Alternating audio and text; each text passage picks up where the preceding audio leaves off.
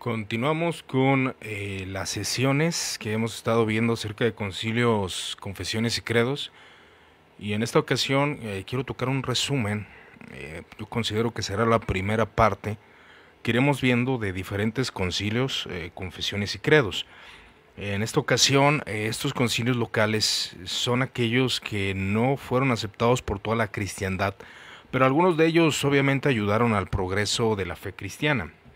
Esto le da un fuerte auge a que muchos concilios llegaron a conclusiones, las cuales se tomarían en cuenta en lo que es los concilios ecuménicos, que son los concilios importantes, ya que en estos concilios toda la cristiandad dijo sí, o la mayoría de la cristiandad en cierto caso, ya que había, siempre hubo enemigos de la fe ortodoxa, siempre hubo personas que rechazaron la fe eh, que se había considerado como bíblica, como la correcta, como la tradición de los apóstoles.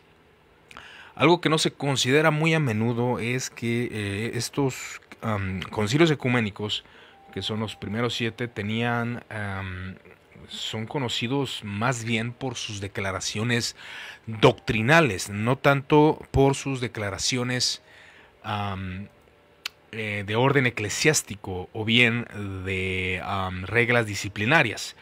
En lo que fue el concilio de Nicea primero, eh, Constantinopla primero, Calcedonia y Nicea segundo, hubo cánones que se emitieron eh, en cuanto a la disciplina de la iglesia. Eso es importante tenerlo en mente acerca de estas disciplinas, las cuales estaban guardando y empezaron a desarrollar en la tradición de la iglesia católica. En este sentido, podemos ver cómo muchas prácticas comenzaron a desarrollarse.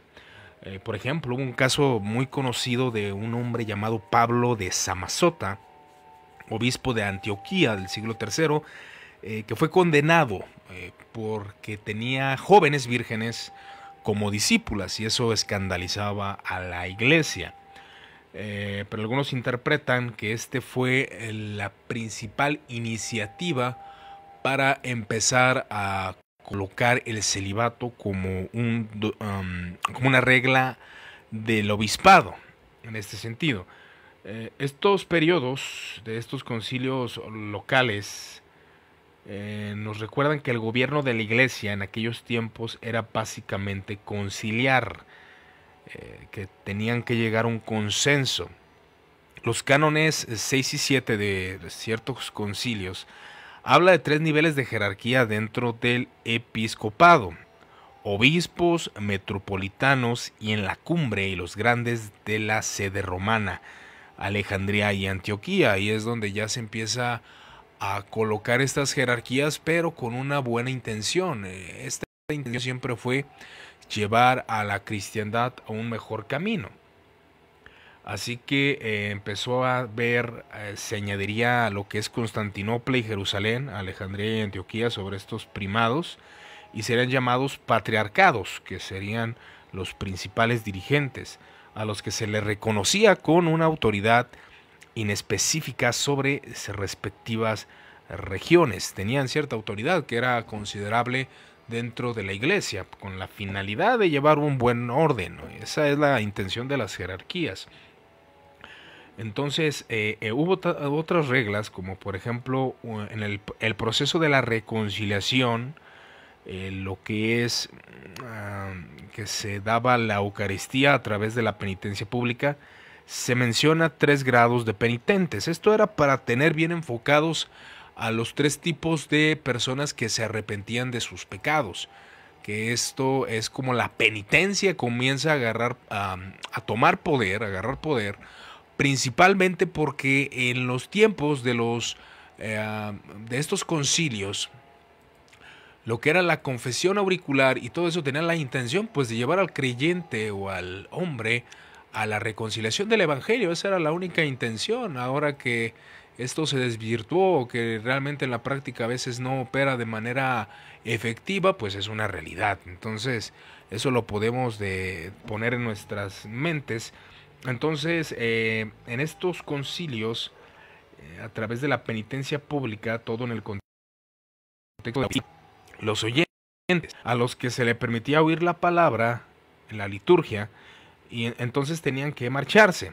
Otros eran los postrados, los que después de la liturgia de la palabra recibían una bendición de del presidente para eh, los que se posternaban y entonces salían finalmente los orantes, que permanecían durante toda la plegaria eh, eucarística, pero no recibían la comunión, ya que eran pecadores, transgresores, y no se les permitía eh, tener una comunión, vaya, completa en ese sentido, bajo la Eucaristía, no, no se les daba la Eucaristía.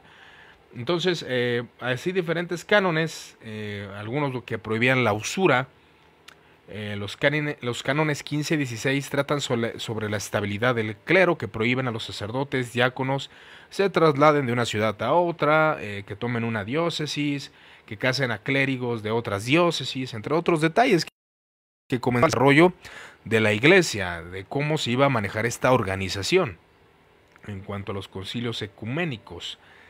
En el canon 15 del concilio de Calcedonia, eh, sin embargo, hay referencias claras a la ordenación de mujeres como diaconisas, donde se instaura que haya mujeres diaconisas que se les permita ejercer, vaya, este obispado, esta, mm, bueno, más bien obispado eh, como, un, como diáconos, diaconisas, no obispos. Obviamente, eh, obispos mujeres no ha habido en la iglesia cristiana. Entonces, eh, en estos cánones eh, las mujeres tenían cierto, cierta ordenación que era sumamente cuidadosa, revisar eh, la prohibición de la ordenación de mujeres como sacerdotes y obispos. Eso es obvio, nunca ha habido en ese sentido mujeres obispos o pastoras, que es algo bastante común dentro del, del contexto de la iglesia de hoy. Pero la realidad es de que un obispado, un sacerdocio, un pastorado femenino no existía.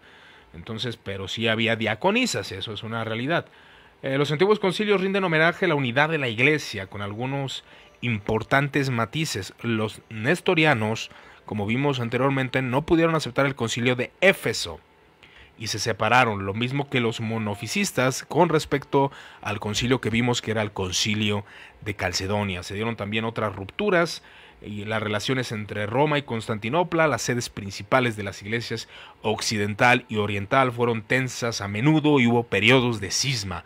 A pesar de todo, el grueso de la iglesia se mantuvo en la comunión debido a gran medida al trabajo de estos concilios ecuménicos. Entonces vamos a revisar algunos concilios locales comenzando con el concilio de Cartago del año 251. Este concilio de Cartago eh, fue celebrado en mayo del año mencionado, 251, fue convocado por Cipriano de Cartago con el objetivo de acabar el cisma provocado por la doctrina novaciana o de Novaciano que negaba la absolución de los lapsos, o sea, aquellas personas que renunciando a su fe durante las persecuciones, en Novaciano negaba que estas personas pudieran ser perdonadas por la iglesia y eso causó un auge, un auge el novacianismo obviamente fue rechazado, ya que una persona arrepentida pues tenía derecho a unirse nuevamente a la comunión de la iglesia.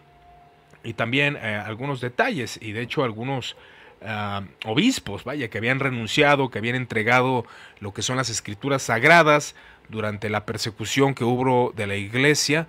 Eh, ahí ellos rechazaban a estas personas, a estos obispos, a estos maestros que habían entregado las escrituras, algo bastante bastante importante que se tiene que considerar. En el concilio de Antioquía, este concilio local del año 252 al 269, que hubo varios concilios, cuatro para ser exactos.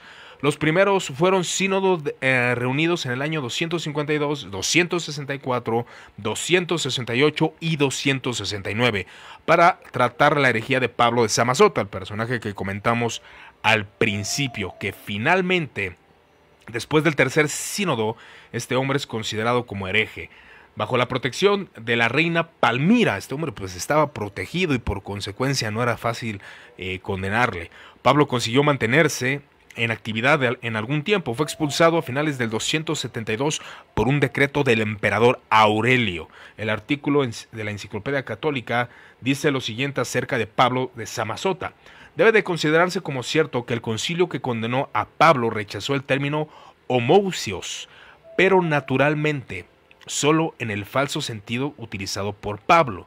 No parece que significara una unidad de la hipostasis en la Trinidad. O sea, esta palabra era utilizada por Pablo pero él no la utilizaba como esa unidad hipostática entre la Trinidad.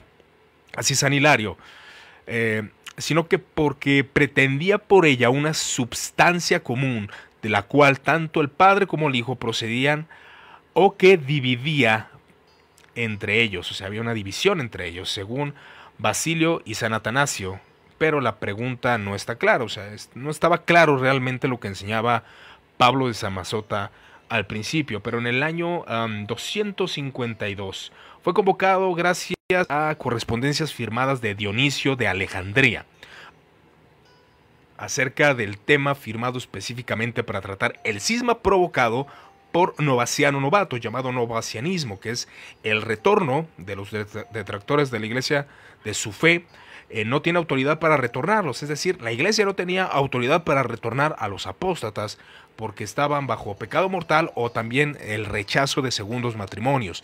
Eh, la iglesia comenzaba a rechazar esto bajo la enseñanza eh, y esto ha estado dentro de la iglesia, aún sigue en nuestros tiempos, gente que rechaza los dobles o los segundos matrimonios, mejor dicho, los segundos matrimonios.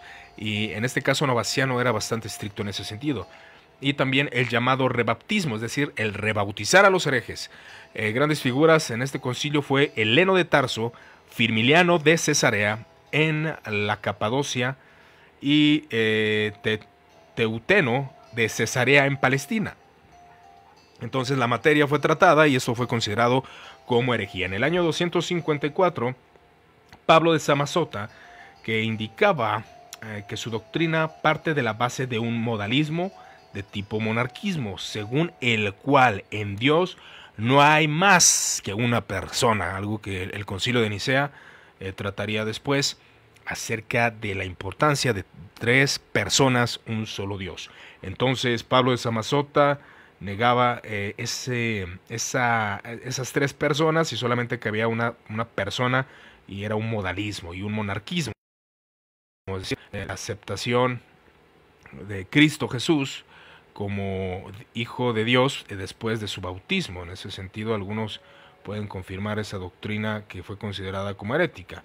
Entonces, dice lo siguiente, pero el verbo, el logos o fuerza divina, se apodera de él, es decir, de Cristo, es la unión de logos con Cristo, puro hombre.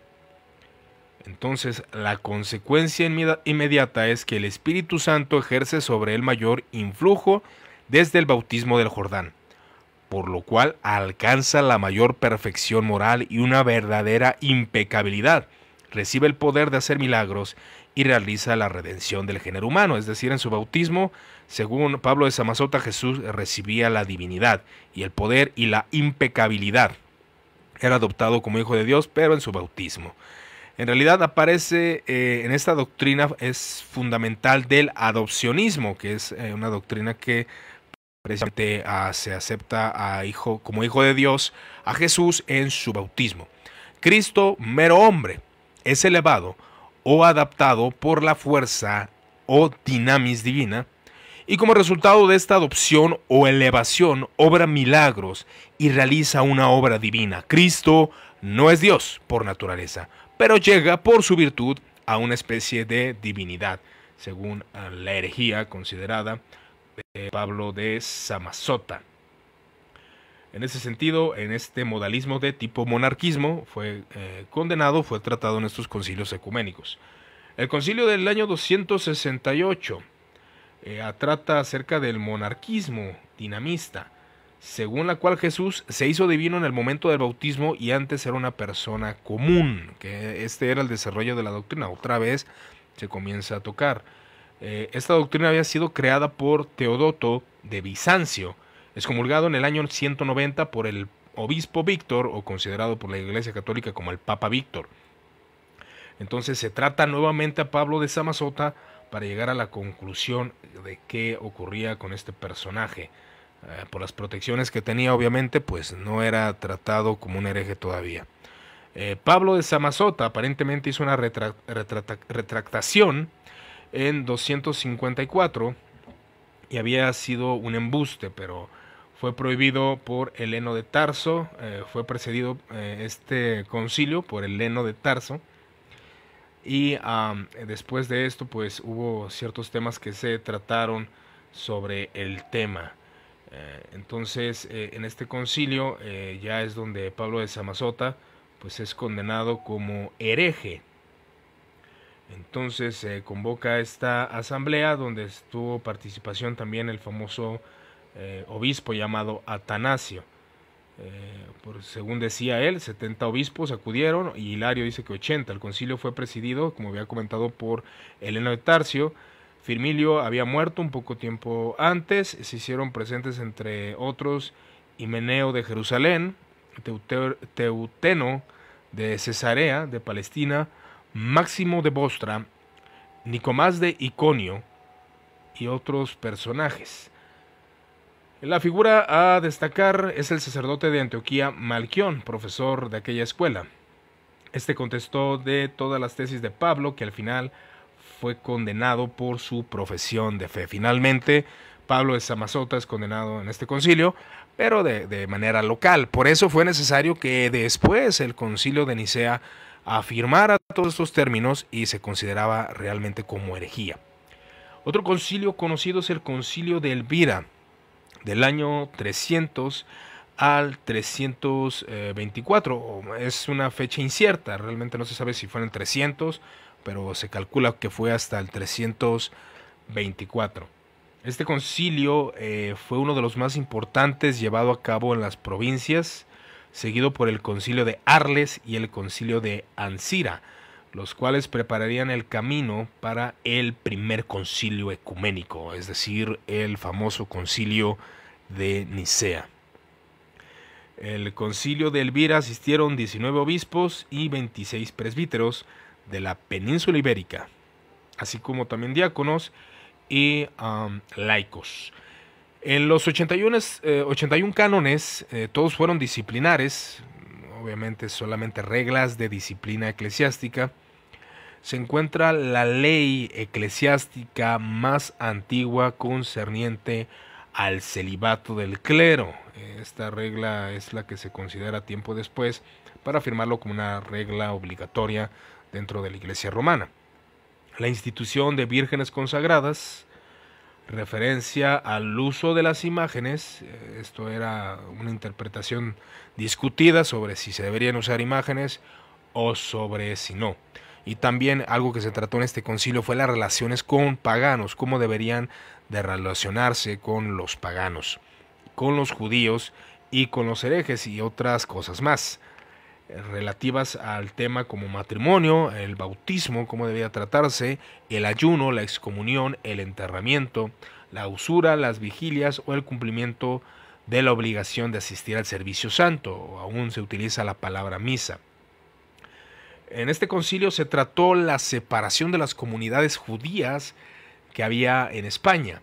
Al mismo tiempo eh, colocaron estrictas prohibiciones para alejar a los cristianos del ámbito pagano, deberían de apartarse, el ámbito pagano no debía de eh, influenciar a los cristianos. Entonces este concilio también, el concilio local, eh, prohíbe el casamiento y relaciones sexuales con los judíos, con los paganos y con los herejes. Algo muy parecido al yugo desigual que este concilio había llegado a ese punto focal. Entonces, eh, también a los cristianos se les prohibió el contacto con la idolatría y participación eh, con cualquier otro festejo o juegos públicos paganos.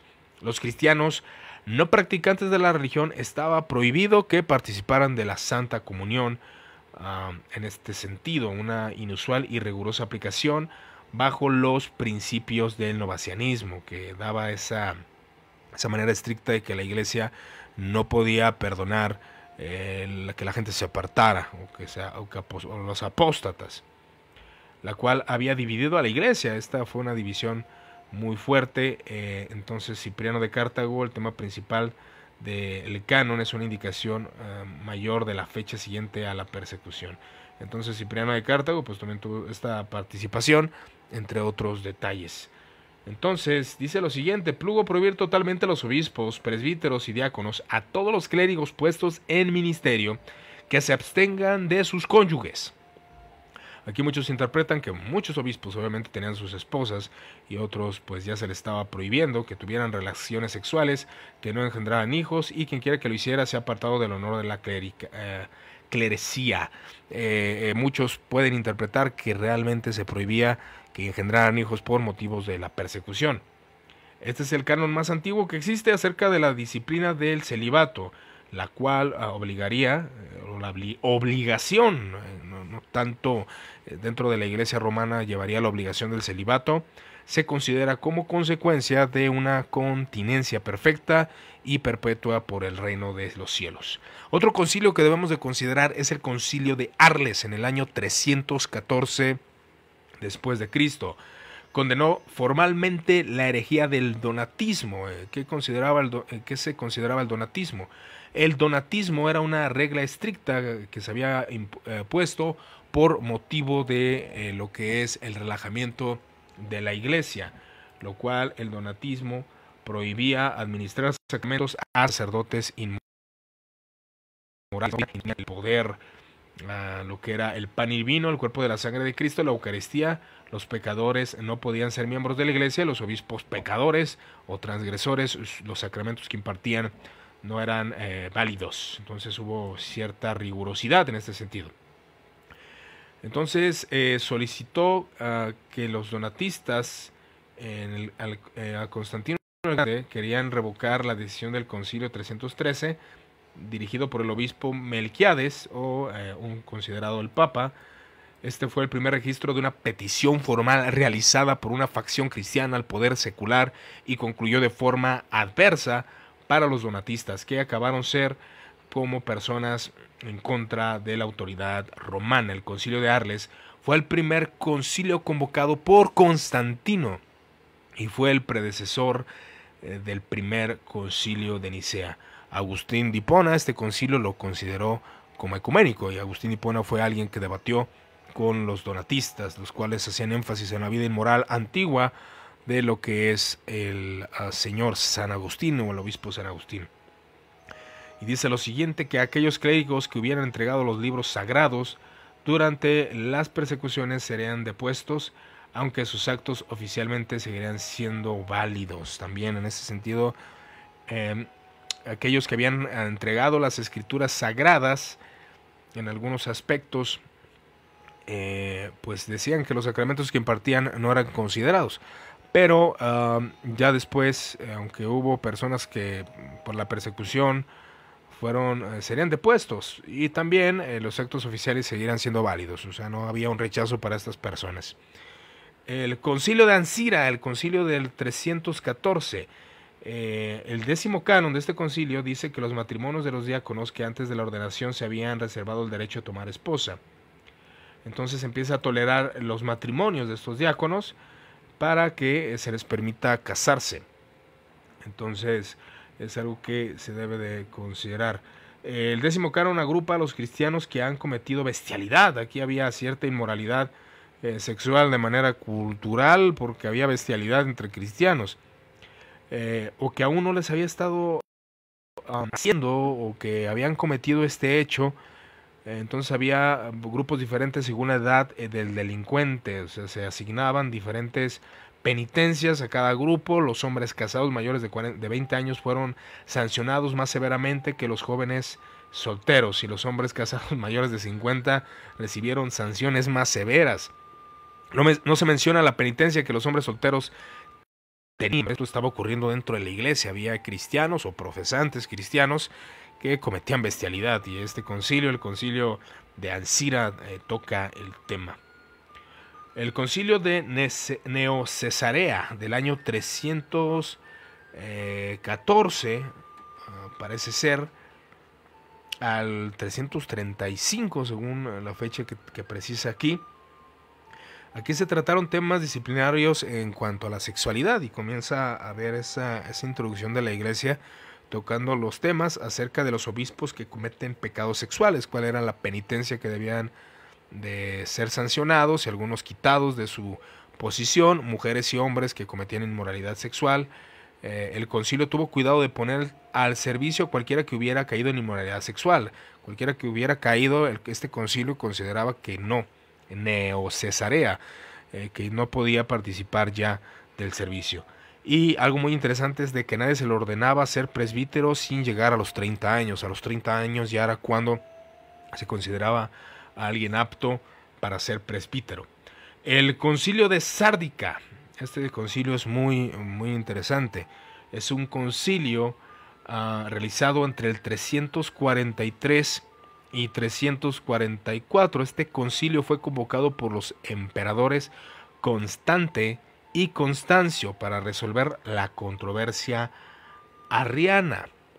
Ahora cabe mencionar que este concilio, pues bueno, eh, ya se había considerado anteriormente algunos problemas que estaba teniendo. Este concilio local en Sárdica había tratado eh, lo que es el arrianismo, que negaba la divinidad plena de Cristo.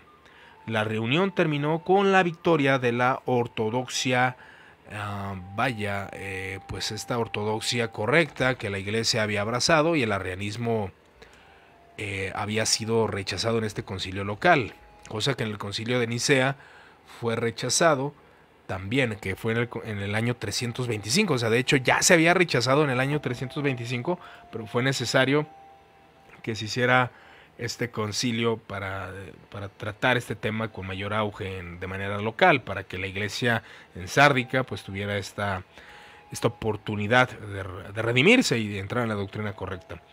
Entonces, eh, en este concilio participó un personaje eh, bastante, mm, bastante considerable llamado Atanasio. Fue la figura más destacada por haberse levantado enérgicamente contra la herejía ariana. Atanasio dice lo siguiente, todo el que quiera salvarse, ante todo es menester que mantenga la fe católica, el que no guarde íntegra e inviolada, sin duda perecerá para siempre. Y aquí lo explica, ¿cuál es la fe católica?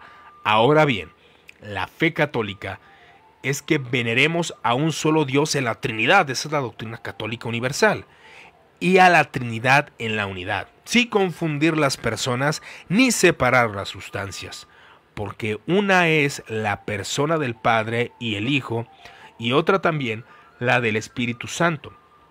Pero el Padre y el Hijo y el Espíritu Santo tienen una sola divinidad, gloria igual y coeterna majestad. Esto es parte de, del credo de Atanasio. ¿Cuál el Padre? Tal el Hijo, increado, eternos. También el Espíritu Santo, increado del Padre, increado el Hijo, increado también el Espíritu, inmenso el Padre, inmenso el Hijo, inmenso también el Espíritu Santo. Eterno el Padre, eterno el Hijo, eterno el Espíritu Santo. Así la religión católica nos prohíbe decir tres dioses y señores. No hay tres dioses, no hay tres señores. Hay un solo Señor, un solo Dios, tres personas distintas. El Hijo fue por solo el Padre, no hecho ni creado, sino engendrado. Y en este concilio eh, se toma esa fuerza para que la iglesia local pudiera abrazar eh, lo que el concilio de Nicea, que se celebró en el 20, el 20 de mayo y el 19 de junio de 325 en la ciudad de Nicea de Bitinia.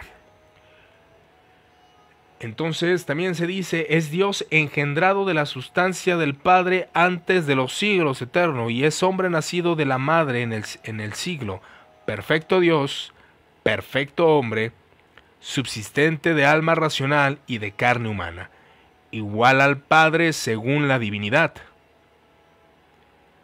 menor que el Padre según